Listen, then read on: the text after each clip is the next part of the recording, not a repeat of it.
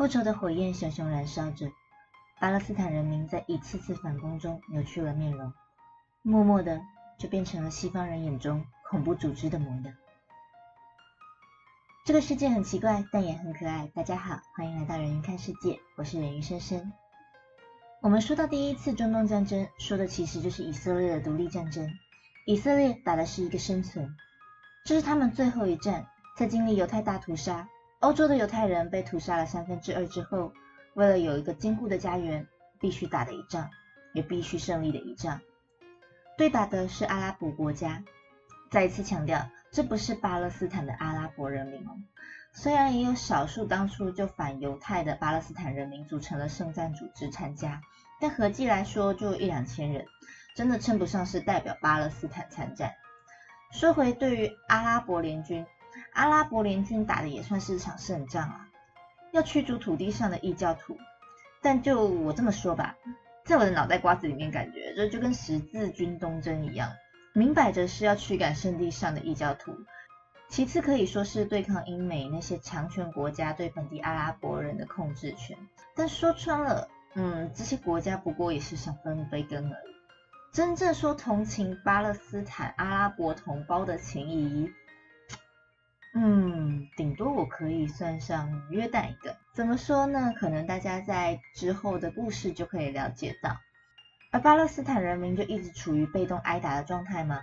嗯，其实听我开头的说法，应该就知道不是这么一回事哦。那接下来发生什么事？让我们继续看下去。第一次中东战争奠定了以色列独立的基础，巴勒斯坦地区剩下残破的土地被约旦跟埃及而瓜分。这次的事件让中东世界开始对于西方国家产生众多不满，而对以色列，拜托。七国联军打不过，丢脸丢到家，恨之入骨。以色列独立是独立了，但我们绝对不会让你好过。我们不承认你打不过你，排挤你总行了吧？而第二次的中东战争就在这样的背景下产生。说这个叫中东战争呢，其实比较像是英法两国跟埃及的打闹。要知道，中东这片土地在一战前是鄂图曼土耳其帝国的领地。其实，在末期的时候就已经被英法两国瓜分的差不多了。又在一战之后，民族主义兴起，英法两国才就他们的势力范围去分割，让土地他们去建立独立的国家。而埃及本来是英国底下的保护国，就算他们独立了，英国还是在埃及有着驻军的。但是随着反西的浪潮兴起，埃及人民推翻原本的傀儡政权，改成共和制国家。并且收回英法两国控制苏伊士运河的所有权。这条运河是控制中东大量石油出口的重要运河。英法两国在权益受损之下，决定要攻打教训教训这个不听话的小老弟。但相较起来，中东仍是比较远的国家，要打这么远的国家，其实真的不方便。他们需要一个在地的支援，那怎么办呢？想当然尔的，一定就会找上了我们的以色列嘛。以色列也是被中东国家而排挤，不要说运河了，阿拉伯国家可以算是能锁你什么就锁你什么，当然也没有石油的供给。以色列理所当然的情况之下就答应了这场邀约。一九五六年建国战争后的六年就打了第二次仗，不过还好这场仗也才打了十天。为什么？简单啊，埃及根本打不过这些人，原本就已经是反了自己的老大跟自己的老大打架。又穷又没武力，怎么打得起？啊，真的打不过怎么办？这场仗其实结论来说算是埃及赢哦。为什么？他们打不过，干脆哦，我用不了，你们也别想用。我一口气干脆把苏伊士运河上面的船给弄沉了，堵住整条运河。这下可好，全世界都用不了油，全球都出来管事，批评英法两国去入侵别人的国土。如果再不停火，世界上第三次世界大战可能就要开打了。英法两国根本承受不住这种压力，没几天就宣布退兵。而这件事情可以算是让英法两个国家丢尽了脸面，失去了中东很重要的控制权。在国力衰退之下，美苏两方的称霸就更加明显，而阿拉伯国家就更倾向了西方世界王八蛋，我们要跟苏联去靠拢。毕竟以色列的背后是美国这个老大哥去撑腰，而中东地区俨然就成了美苏两国的角力争霸赛外赛。另外必须提到的就是埃及这个主战国，在这一场战役之后，声势如日中天，自信心爆棚，誓言要消灭以色列这个阿拉伯国家的眼中钉，组建一个阿拉伯联邦制的国家。这也促使了巴勒斯坦解放组织在一九六四年组成。巴勒斯坦解放组织就如同它的字面上所说，是想要解放巴勒斯坦的，主要是巴勒斯坦阿拉伯人民组合而成组织，其中有很多派系。大概最主要，我们听到现在会听到的就是法塔赫政权。日子演进到一九六七年，二次中东战争后的十一年，建国十九年，以色列迎来了第三次中东战争，那就是我们鼎鼎大名的六日战争。那时候的情况是，北方的叙利亚先跟以色列发生冲突，叙利亚打算把约旦河改道，让以色列没水可用。这下以色列当然就不开心啦，扬言如果不停止这项工程的话，就要开打。叙利亚当然一个谁怕谁，就跑去找他当时的老大哥埃及一起联手。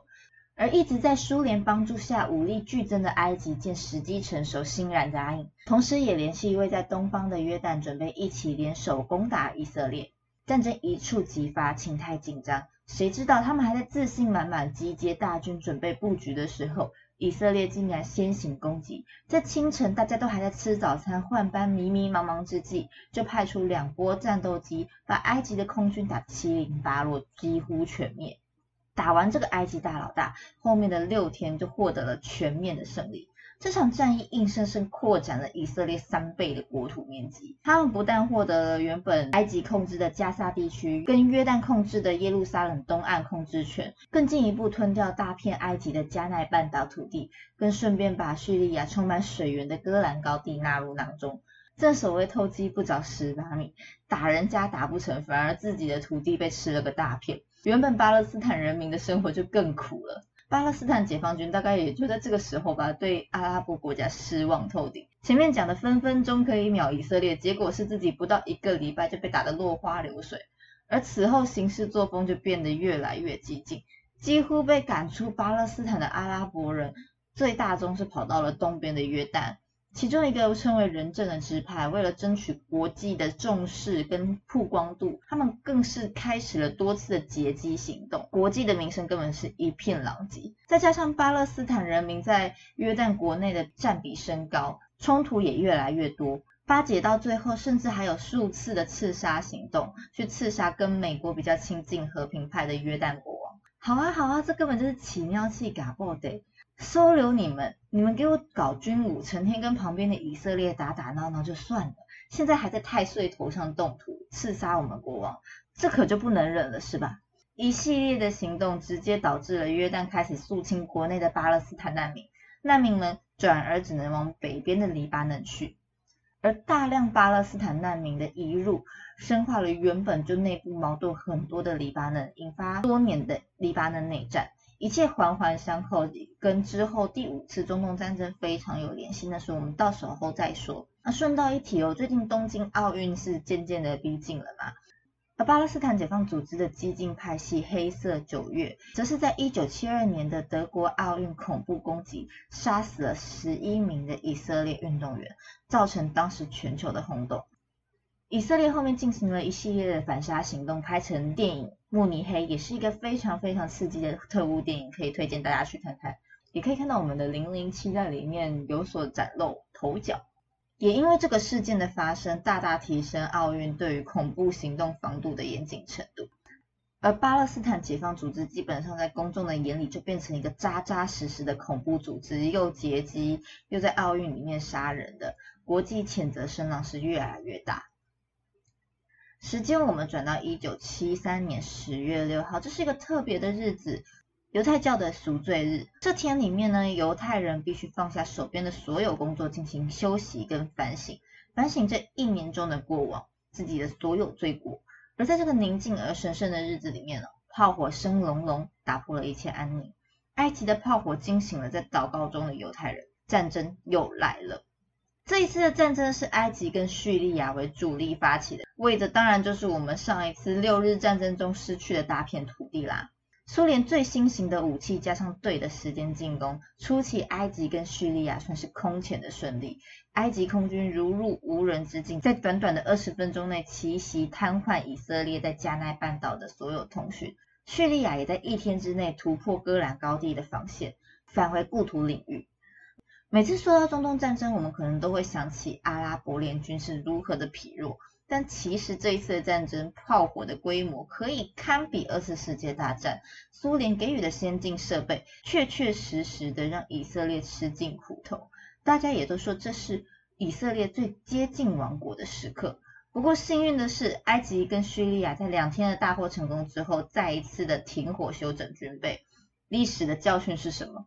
我们前面才讲到，绝对不可以让以色列有休息的时间。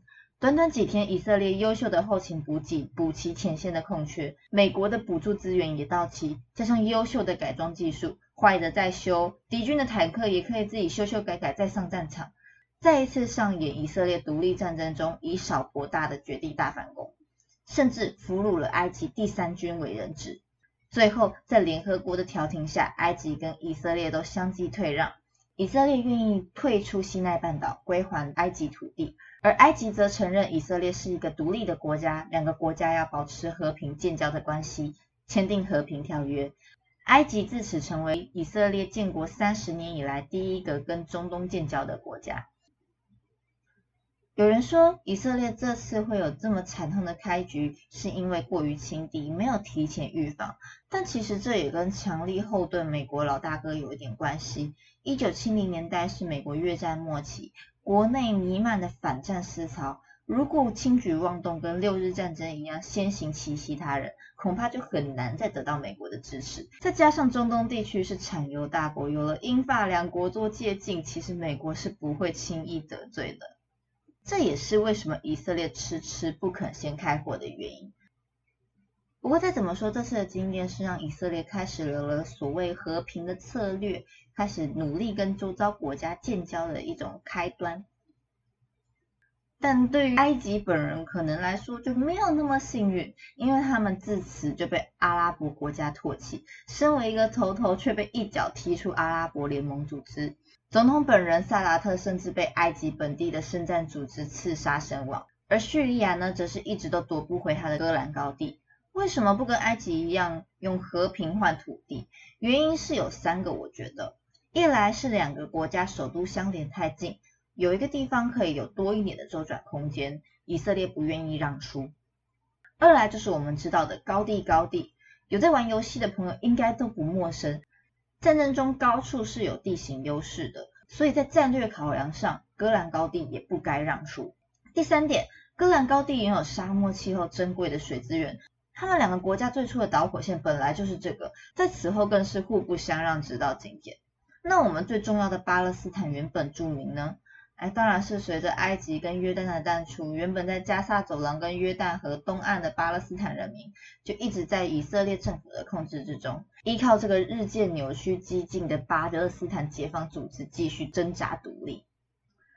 既然都说到我们巴勒斯坦解放组织，那我们继续讲他的故事。我们当初有说到他是从约旦被赶出来，嗯，接下来他们转而来到了以色列西北方的黎巴嫩。黎巴嫩呢是一个被叙利亚包围的小国家，南边直接接着以色列，本身其实是一个很少数拥有基督徒比较多的阿拉伯国家，他们甚至是在国内有着不小政治影响力，他们的党派叫长枪党。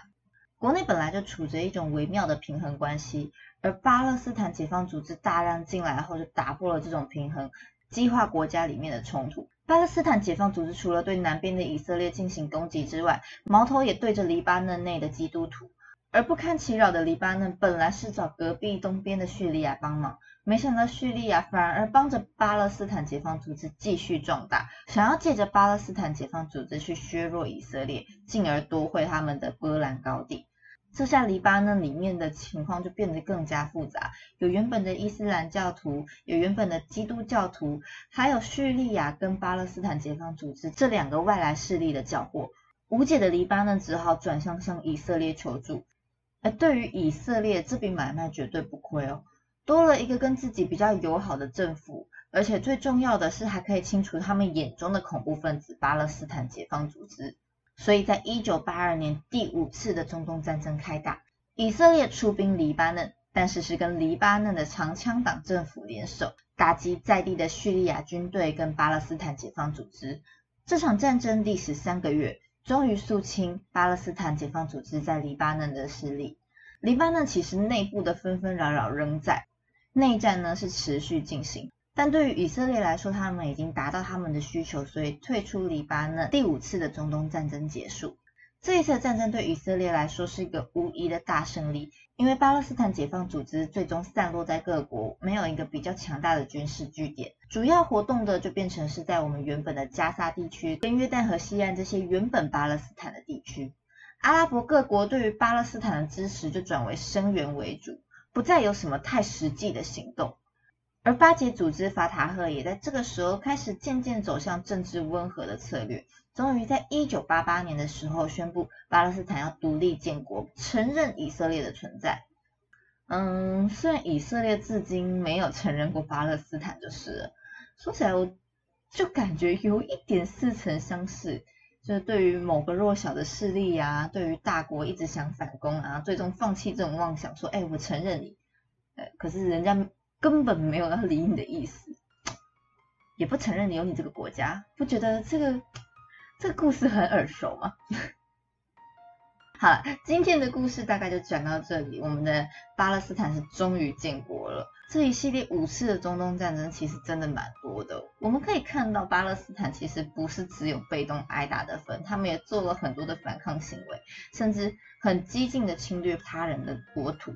翻转以前我对他只有被害者的形象，也不难开始想象，为什么在很多西方国家眼中，巴勒斯坦解放组织就比较像是那种。恐怖组织的感受。不过话说回来，在以前不了解的时候，我们总觉得中东啊、非洲这些地方总是很乱，一直在打仗。但在我现在的观感来说，其实比较像是殖民国留下来的烂摊子，随便照自己的势力范围啊丢给你们，你们自己去独立，不管里面的民族，也不管旁边有没有天然疆界的划分，就造就了现在很多的纷争不断。以巴的问题，就是因为以色列非常强大的原因，所以可以比较让大家所知道。但其实这种零零星星的战争一直都在发生。像美苏这些大国，还可以因为调停这些纷争，提供军火，更加加深政治的操控能力。这一切都让局势更加复杂。当然，现在苏联没了，换了中国这个角色，也是差不多的啦。嗯，我们今天的故事呢，就先讲到这里。下一次呢，我就比较聊聊近期最近的以色列跟巴勒斯坦是个什么样的状况，为以色列跟巴勒斯坦的冲突做一个总结，也说说这一个月来我讲以巴冲突的故事的心得。谢谢大家，我们下一次再见喽。